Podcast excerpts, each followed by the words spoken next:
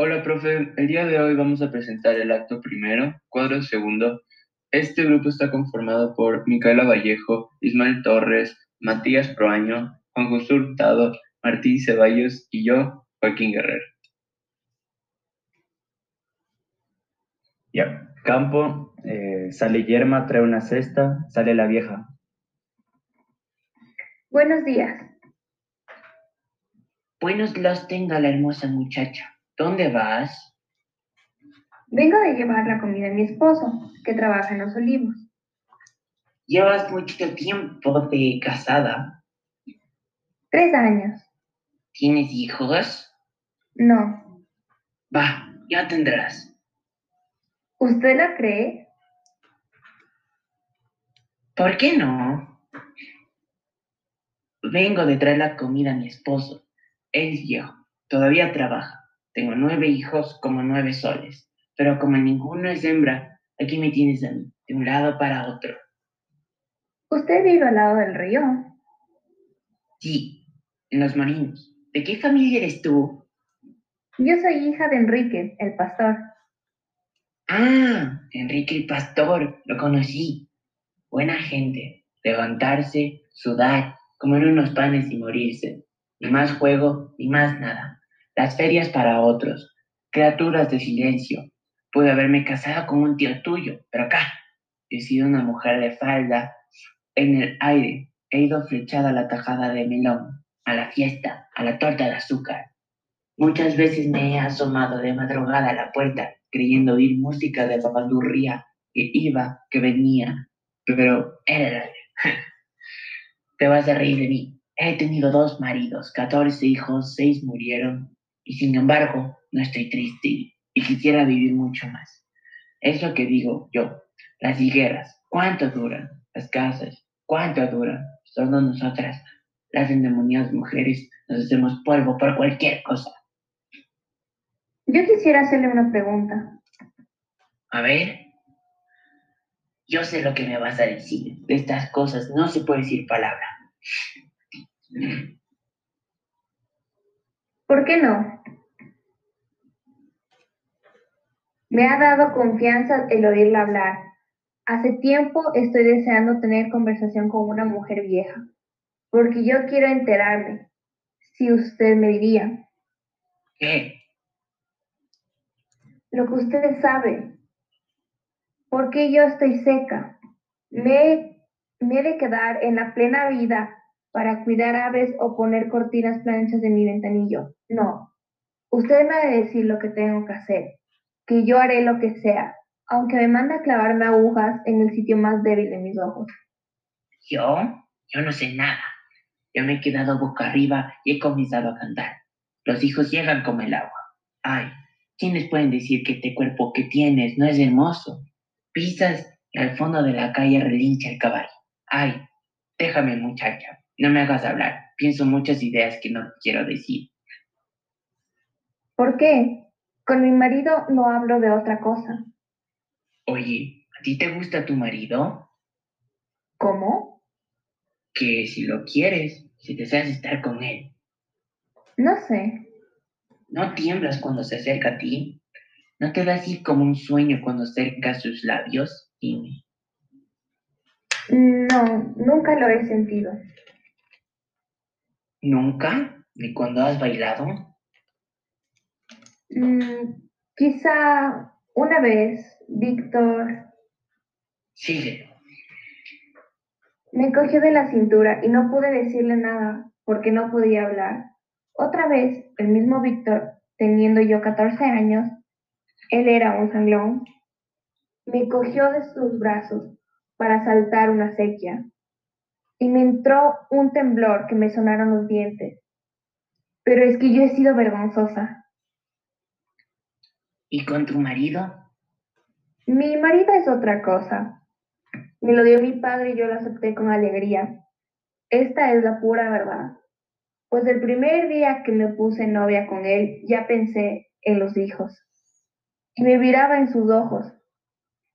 Sí, pero era para verme muy chica, muy manejable, como si yo misma fuera hija mía. Todo lo contrario que yo. Quizá por eso no hayas parido a tiempo. Los hombres tienen que gustar, muchacha. Han de deshacernos las trenzas y darnos de beber agua en su misma boca. Así corre el mundo. El tuyo, el mío, no. Yo pienso muchas cosas, muchas. Y estoy segura de que las cosas que pienso las ha de realizar mi hijo. Yo me entregué a mi marido por él y me sigo entregando para ver si llega, pero nunca por divertirme. Y resulta que estás vacía.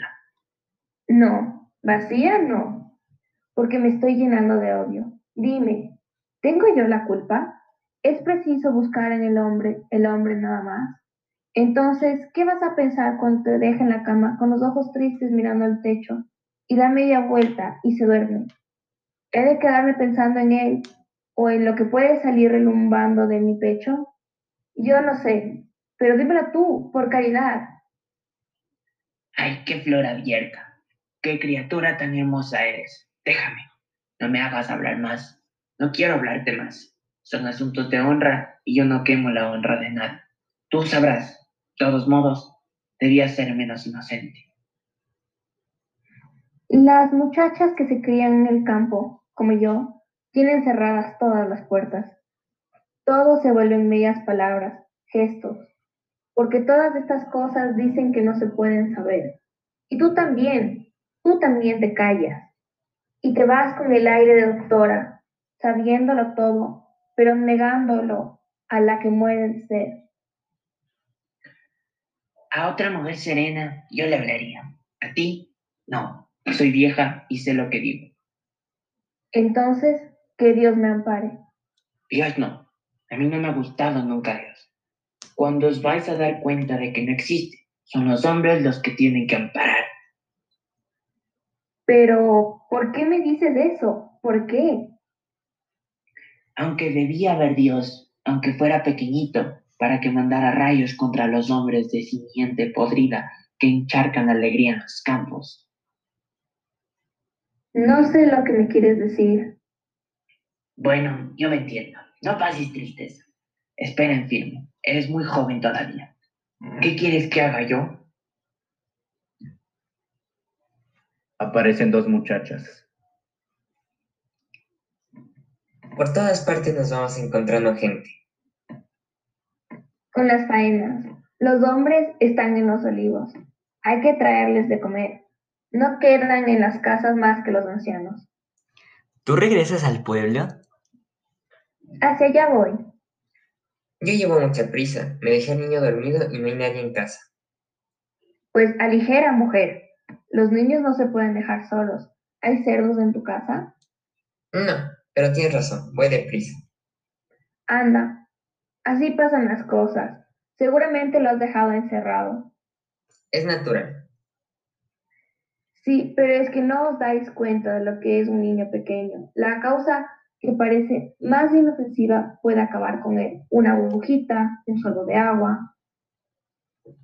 Tienes razón. Voy corriendo. Es que no me doy bien cuenta de las cosas. Anda. Si tuvieras cuatro o cinco, no hablarías así. ¿Por qué? Aunque tuviera 40.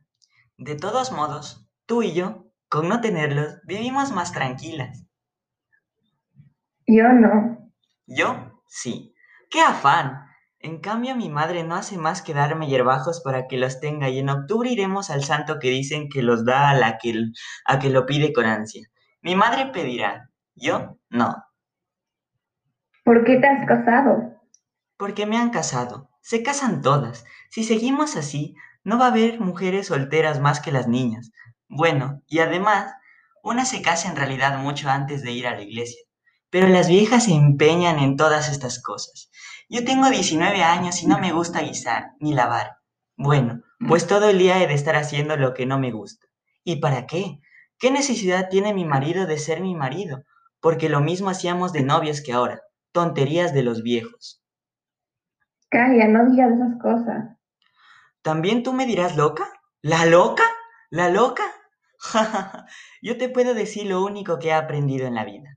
Toda la gente está metida dentro de sus casas haciendo lo que no les gusta, cuanto mejor se está en medio de la calle. Ya voy al arroyo, ya subo a tocar las campanas, ya me tomo un refresco de anís. Eres una niña. Claro, pero no estoy loca. ¿Tu madre vive en la parte más alta del pueblo? Sí, ¿En la última casa? sí. ¿Cómo se llama? Dolores, ¿por qué preguntas? Por nada. Por algo preguntarás. Mm, No sé, es un decir. Allá tú. Mira, me voy a dar la comida a mi marido. es lo que hay que ver. Qué lástima no poder decir mi novio, ¿verdad? Adiós. Voz de Víctor cantando. ¿Por qué duermes solo, pastor? ¿Por qué duermes solo, pastor? En mi colcha de lana dormirías mejor. ¿Por qué duermes solo, pastor? ¿Por qué duermes solo, pastor? En mi colcha de lana dormirías mejor. Tu colcha de oscura piedra, pastor, y tu camisa descalza, pastor juncos grises del invierno, la noche de tu cama. Los robles ponen agujas, pastor, debajo de tu almohada, pastor. Si oyes voz de mujer, es la rota voz del agua. Pastor, pastor, que quiere el monte de ti, pastor, monte de hierbas amargas, que niño te está matando, la espina de la retama. Víctor va a salir y se tropieza ¿Dónde va lo hermoso? con Yerma. ¿Cantabas tú? ¿Yo? ¡Qué bien! Nunca te había sentido. Ah, no. ¿Y qué voz tan pujante? Parece un chorro de agua que te llena toda la boca. Soy alegre, Es verdad, como tú triste. no soy triste, es que tengo motivos para estarlo. Y tu marido más triste que tú. Él sí, tiene un carácter seco. Siempre fue igual. ¿Viniste a traer la comida? Sí. ¿Qué tienes aquí? ¿Dónde?